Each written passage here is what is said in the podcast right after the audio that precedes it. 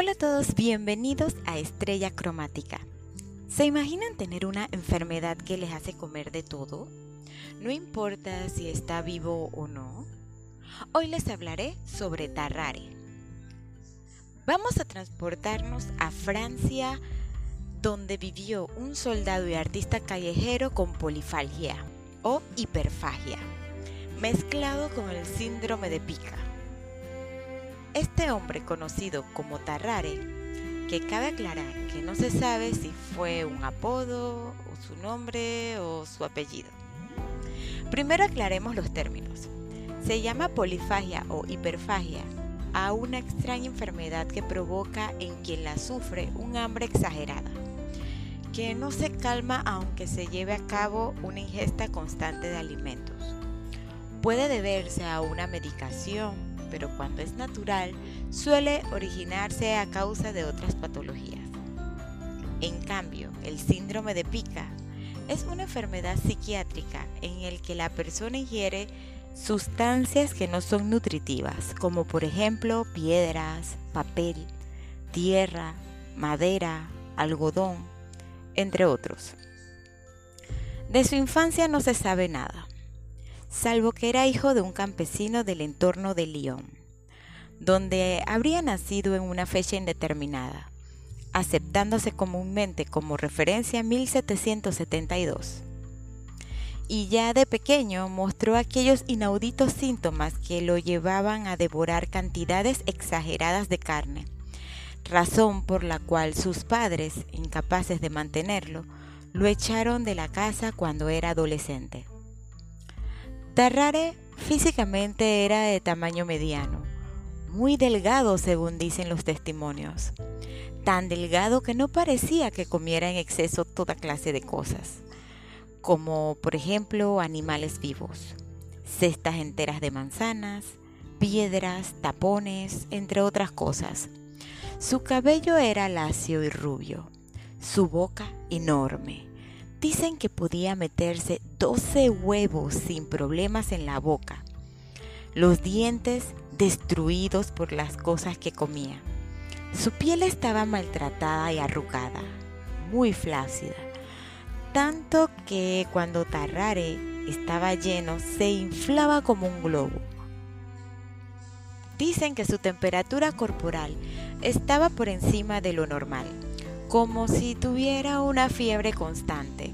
Esto lo hacía sudar continuamente y por ello despedía un hedor que pocos podían soportar. Según testimonios, se sentía su hedor a una distancia de 20 pasos. Tarrare no parecía estar mentalmente desequilibrado, aunque no destacaba ni por ingenio ni por iniciativa. El pobre de Tarrare eruptaba ruidosamente cada vez que comía Sufría de diarrea crónica, la cual era fétida, aunque no vomitaba casi nunca, y tampoco subía de peso. Con decirles que su peso a los 17 años era de tan solo 45 kilos. Después de abandonar su casa, viajó por toda Francia en compañía de una banda de ladrones y prostitutas, en donde Tarrare mendigaba y robaba comida. Eventualmente consiguió un trabajo como telonero de un charlatán ambulante. Tarrare lograba atraer a las personas comiendo todo tipo de cosas. Las comía vorazmente, pero su favorita era la carne de serpiente. En 1788 se trasladó a París donde trabajó como artista callejero y en general tenía éxito. Pero un día Tarrare cogió un susto cuando en una función sufrió de una obstrucción intestinal aguda. El pobre se retorcía del dolor y por suerte algunas personas del público lo llevaron al hospital donde lo trataron con fuertes laxantes y afortunadamente se repuso por completo. Y como agradecimiento le propuso al cirujano que se comería su reloj y la cadena pero el cirujano llamado Guiraud no se lo permitió. En cambio le dijo que si lo hacía, lo abriría para recuperar sus objetos. Pero la entrada de Tarradre en la historia vino con la guerra de la primera coalición, en donde fue convocado. No era un buen sitio para alguien que necesitaba comer al nivel que él lo hacía, por lo que se ofrecía continuamente a realizar trabajos para los demás soldados. A cambio de comida buscaba sobras entre los montones de estiércol, pero nada era suficiente. Pronto el agotamiento lo invadió y tuvo que ser ingresado de nuevo en un hospital militar. A pesar de darle el cuádruple de raciones, Tarraré seguía hambriento. En su desesperación para saciar su hambre, buscaba desperdicios en alcantarillas, contenedores de basura. Comía las sobras de las comidas de otros pacientes. Entraba escondidas a comerse los cataplasmas y aún así no era suficiente. Como los médicos no lograban entender su enorme apetito, lo sometieron a experimentos fisiológicos que fueron encabezados por los doctores Didier, Courville y Percy. Primero lo dejaron comer cuanta comida quisiera para ver hasta dónde llegaba su capacidad. Tarrare comió dos pasteles de carnes grandes, platos de grasa y sal, cuatro galones de leche, y luego cayó rendido en un sueño reparador el doctor Corville notó que el vientre de Tarrare estaba muy hinchado y tenso. Pasaron los días y la segunda prueba le dieron a Tarrare un gato vivo. Para sorpresa de todos, Tarrare lo mató, comió su carne y bebió su sangre. Solo dejó los huesos. Luego vomitó el pelo y la piel del gato. Al ver esto, los doctores le ofrecieron otros animales vivos que también mató y devoró, como por ejemplo cachorros de perros, serpientes, lagartos, ratones e incluso se tragó una anguila entera. Resulta muy curioso que en ese mismo contexto, pero alistado en las tropas prusianas, se diera un segundo caso prácticamente igual que el de Tarrare. Un soldado polaco de menor edad que Tarrare que medía 1.91 metros y de aspecto un poco más sano, llamado Charles Domers o Domery, padecía una polifagia similar y que ante las escasas raciones que le daban, desertó, pasándose al ejército revolucionario francés. Complementaba sus raciones con todo bicho viviente como ratas o gatos. Incluso comía hasta 2 kilos de hierba si no encontraba otro alimento. Según dicen los testimonios, Charles llegó a comer 174 gatos a lo largo de un año. Cuando estaba en la fragata Hoche, Charles trató de devorar la pierna amputada que un cañonazo le había arrancado a un compañero. Por suerte sus compañeros se lo impidieron. Como dato curioso, cuando las fuerzas británicas capturaron el Hoche, se dieron cuenta del hambre insaciable de Charles y le dieron carne de res cruda, ubre de vaca cruda, velas de cebo y cuatro botellas de porter. Charles se lo comió todo y no defecó ni orinó ni vomitó. En cambio, estaba muy animado, bailando y fumando su pipa. En el caso de Charles, tampoco se supo por qué sufría de polifalgia y Lastimosamente, no se sabe qué pasó con Charles después. Ahora, volviendo a Tarrare, el doctor Corville le planteó al general Alejandro que Tarrare tenía un comportamiento que podía ser útil para el servicio militar. Le dieron a Tarrare una caja con un documento dentro y le ordenaron que se lo tragara. Este lo hizo y dos días después revisando el excremento de Tarrare encontraron que el documento que estaba dentro de la caja seguía intacta. Por ende lo nombraron mensajero militar llevando documentos de forma segura a territorio enemigo sin riesgo que lo descubrieran si era registrado. Pero como ustedes saben, una cosa es plantear algo que puede parecer excelente, pero a la hora de ponerlo en práctica puede no funcionar. Y esto fue lo que pasó. La primera misión de Tarrare era llevarle un mensaje a un coronel francés recluido por los prusianos.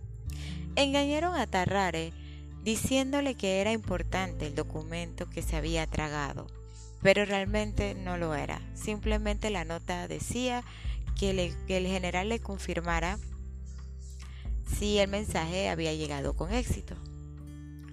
Tratando de cruzar las líneas enemigas, disfrazado de campesino alemán, Tarrare levantó sospechas ya que no hablaba alemán y fue arrestado cerca de Landau, in der Pfalz. No encontraron nada sospechoso en el cacheo al desnudo y a pesar de ser azotado por soldados prusianos, se negó a revelar su misión. Fue llevado ante el comandante local prusiano, el general Sogli, y este se volvió a negar a hablar. Fue encarcelado, pero tras 24 horas de cautividad, Tarrare cedió y explicó el plan de sus captores. Fue encadenado a una letrina y al final, 30 horas después de haberse tragado la caja de madera, apareció. Sogli, enfurecido cuando los documentos que Tarrare había dicho que contenían información vital de inteligencia resultaron ser solo un estúpido mensaje, ordenó que llevaran a Tarrare a la horca y le colocaron el lazo alrededor del cuello. Aquí quiero hacer un, paréntesis y quiero aclarar también de que algunas fuentes aseguran de que Sogli nunca recuperó la caja y que de hecho Tarrare tenía la presencia de ánimo de recuperar y comer las deposiciones que la contenían antes de que pudieran ser incautadas por los prusianos. Pero bueno, en esta parte no se sabe. Igual que tampoco se sabe por qué a último minuto Sogli cedió y decidió no ejecutar a Tarrare. Simplemente le dieron una severa paliza y lo pusieron en libertad cerca de las líneas francesas. De regreso al hospital francés para recuperarse de los golpes, Tarrare estaba desesperado. Solicitó al doctor Percy que intentara curarle su afección para evitar nuevas misiones de este tipo. El médico probó un sinfín de tratamientos, desde el tabaco, que en esos tiempos se creía que tenía propiedades curativas, laudano, pasando por una dieta a base de vino, huevos pasados por agua, y nada resultó. De hecho, el apetito agudo que sufría Tarrare lo llevaba a escaparse a buscar vísceras fuera de las carnicerías, a pelearse con perros callejeros por la carroña de las alcantarillas y revolvía en los montones de basura que generaban el hospital. Su problema fue empeorando, llegando a extremos como quitarle las vendas a los soldados heridos para beber su sangre, mientras estos dormían, y también fue sorprendido varias veces mientras intentaba entrar a la morgue para comerse a los cadáveres. Cuando un bebé de 14 meses desapareció del hospital misteriosamente, todos los dedos apuntaron a Tarrare. Aunque no se probó que él fuese el culpable, nadie quería arriesgarse, así que lo echaron. Se desconoce qué fue de Tarrare durante esos cuatro años que estuvo desaparecido. Solo consta que en 1798 se reclamó la presencia del doctor Percy en el hospital de Versalles, donde se encontraba Tarrare y estaba muy débil.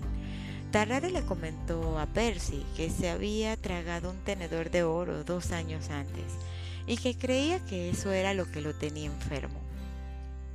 Esperaba que Percy lo ayudara, sin embargo, lo que tenía en realidad era una tuberculosis avanzada. Un mes después, Tarrari comenzó a sufrir de continua diarrea exudativa murió poco después. El cadáver se pudrió muy rápidamente y a pesar de que nadie quiso diseccionarlo, el doctor Tessier sí quiso hacerle la autopsia, movido por la curiosidad de saber si de verdad Tarrare tenía el tenedor. Lo curioso es que descubrió que el esófago de Tarrare era enormemente ancho. Tenía un cuerpo lleno de pus. Su hígado y vesícula eran anormalmente grandes. Su estómago era gigante, pero el tenedor nunca se encontró. Y bueno, eso es todo lo que conocemos de nuestro amigo Tarrare. Qué caso tan interesante y a la vez triste. ¿Lo conocían? Gracias por acompañarme en este nuevo capítulo. Bye bye.